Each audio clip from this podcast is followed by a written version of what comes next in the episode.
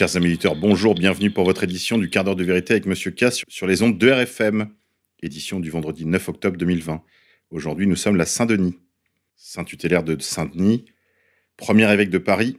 La tradition rapporte que Saint-Denis était le disciple de Saint Paul, celui que les actes des apôtres appellent l'aéropagite. Il sera le premier évêque de la Nouvelle-Athènes.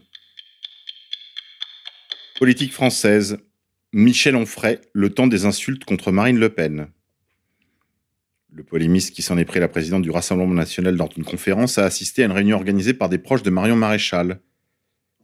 Michel Onfray, en bras de chemise, pantalon et mocassin noir, disserte aux côtés de son ami et producteur Stéphane Simon dans les jardins de la mairie. Le thème de la conférence est consensuel.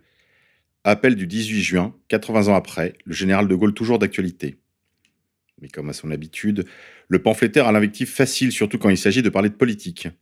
En général, le populiste s'attaque aux médias du système, à l'Europe de Maastricht, ou tout ce qui compose de près ou de loin l'élite parisienne et la gauche libérale. Mais ce jour-ci, c'est à la présidente du Rassemblement national qu'il réserve ses flèches. Il y a Marine Le Pen qui est un peu perdue. Quand elle va pas chercher un paquet de cigarettes, un peu de coke ou un peu d'alcool, c'est un peu difficile pour elle de faire de la politique et d'avoir un cap, sourit-il. Avant d'ajouter, va falloir couper tout ça au montage. Dissidence. Alain Soral, une nouvelle fois condamné pour ses propos sur les juifs. Ces déclarations faisaient un lien entre les Juifs et les attentats du 11 septembre lui valent une amende de 5400 euros. Le casier judiciaire d'Alain Soral ne cesse de s'alourdir. L'écrivain a été condamné mardi à 5400 euros d'amende pour avoir imputé aux Juifs l'attentat du 11 septembre 2001 à New York. Il a en revanche été relaxé dans un second dossier. Alain Soral a été condamné pour un commentaire du 11 septembre 2019 sur le réseau VK. Il y affirmait notamment Tout est juif dans le 11 septembre et renvoyé vers un article sur le site d'égalité et réconciliation. Cet article, publié initialement en 2018 sur ce site dont il est directeur de publication de fait, cite notamment pour appuyer son propos le Mossad et Larry Silverstein, promoteur américain qui avait investi dans le World Trade Center, et bien connu des réseaux sociaux il se fait appeler Lucky Larry. Alain Soral a été condamné pour diffamation à raison de la religion à 90 jours d'amende et à 60 euros, une amende pouvant se transformer en détention en cas de non-paiement. Le tribunal a motivé cette peine en citant son casier judiciaire qui comporte 19 mentions entre 2008 et 2019, dont des condamnations pour provocation à la haine, diffamation et injure, à raison de la religion ainsi que contestation de crimes contre l'humanité. Pour des propos tenus dix jours plus tard, sur le même réseau, le tribunal a cependant relaxé les séistes qui étaient poursuivis pour provocation à la haine raciale. Le délégué interministériel à la lutte contre le racisme, l'antisémitisme et la haine anti-LGBT avait signalé un commentaire contenant lui aussi un lien vers un article. Alain Soral écrivait notamment Plus les juifs nous écrasent, plus ils exigent de nous qu'on les ignore. Le tribunal a estimé que cette formulation n'appelait que de manière trop indirecte à la haine et à la violence pour pouvoir être qualifiée d'exhortation, une nuance liée à une jurisprudence récente de la Cour de cassation. Bon, chers amis, vous aurez compris, c'est de l'acharnement. Couillonavirus. La SNCF va supprimer les trains faute de clients. En guise de remplacement, la direction s'est attachée à trouver des alternatives en TER, tandis que d'autres TGV pourront faire des arrêts supplémentaires en compensation. La SNCF va supprimer les TGV ces prochains mois pour adapter l'offre à une demande qui n'est pas repartie à la rentrée et éviter de faire circuler des trains vides. Après un été relativement bon grâce au petit prix et aux besoins des Français de bouger et de voir leurs proches, la rentrée est difficile, avec des trains à moitié vides.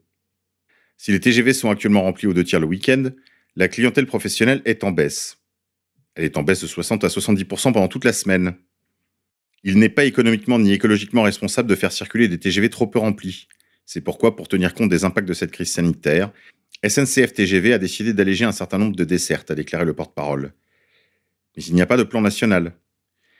Ces suspensions de dessertes TGV pourront, selon elle, être arrêtées, adaptées ou prolongées sur tout ou partie de 2021 en fonction de l'évolution du trafic, ou si le contexte perdurait. En guise de remplacement, la direction s'est attachée à trouver des alternatives en TER avec certains des parcours plus longs, tandis que d'autres TGV pourront faire des arrêts supplémentaires en compensation. Couillonavirus, alerte info, reconfinement régional, départemental ou à l'échelle de la ville.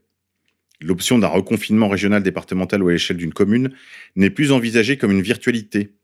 Selon une source élyséenne, le château se poserait la question de diverses éventualités, à l'image d'un couvre-feu selon une note confidentielle. Lille, Lyon, Grenoble et Saint-Étienne passent en alerte maximale. Conspirationnisme. Divers réseaux, à commencer par Facebook, ont supprimé tous les comptes liés à la thèse QAnon.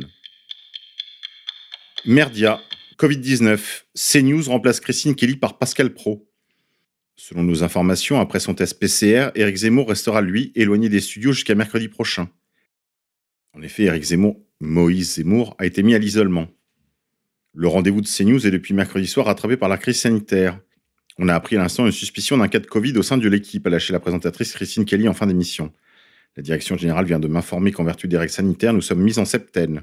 Une annonce faite alors qu'Éric Zemmour, fiévreux, symptomatique, selon ses propres termes, était intervenu exceptionnellement depuis un bureau de la chaîne pendant l'émission. Le polémiste est placé à l'isolement jusqu'à mercredi 14 octobre inclus. Le service de santé et du travail du groupe Canal+, auquel appartient CNews, a indiqué aux autres intervenants de l'émission qu'ils pouvaient venir travailler sur site en continuant à bien appliquer les gestes barrières. Marc Menant, Éric Dorine-Maten et Dimitri Pavlenko ne remplissent pas la définition de cas contact, même s'ils ne portaient pas de masque sur le plateau. Et quid de Christine Kelly qui arbitre les débats? Elle non plus n'est pas considérée comme cas contact, mais cette fois, la direction de CNews a tranché immédiatement. Elle sera remplacée au pied levé par Pascal Pro, qui assure déjà l'heure des pros de 9h à 10h30. Pas toujours facile de prendre des décisions quand le Covid rôde. Et Mazel Tov à tous mes amis juifs pour leur dernier virus qui est vraiment un succès. International. Élection américaine. Donald Trump refuse que son prochain débat avec Joe Biden ait lieu à distance. Le président des États-Unis, toujours traité pour le Covid-19, a rejeté les nouvelles règles édictées jeudi par la commission indépendante chargée d'organiser les débats présidentiels. Quelques minutes après que la commission indépendante chargée d'organiser les débats a annoncé que la prochaine confrontation entre Joe Biden et Donald Trump se tiendrait comme prévu le 15 octobre, mais à distance, le président américain a déclaré sur la chaîne Fox Business qu'il n'y participerait pas. Ce n'est pas acceptable, a dit M. Trump, contaminé par le coronavirus et toujours en traitement. Je ne vais pas perdre mon temps dans un débat virtuel. Débattre, ce n'est pas cela, a-t-il ajouté. Les nouvelles règles du débat présidentiel qui comprendra un panel d'Américains sélectionnés pour interroger les candidats ont été décidées afin de préserver la santé et de garantir la sécurité de tous les participants, a souligné dans un communiqué la commission d'organisation. Je ne pense pas être contagieux du tout, a encore clamé le président américain. Tribune. PMA, recherche embryonnaire. 500 jeunes appellent à une prise de conscience écologique sur la loi bioéthique.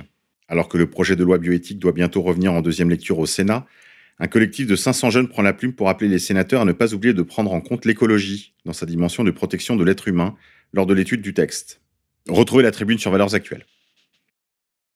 Et bien sur ces entrefaits, on va se quitter en musique. Aujourd'hui, je vous propose Under Pressure de Queen avec David Bowie, même si c'est un morceau bien pédé.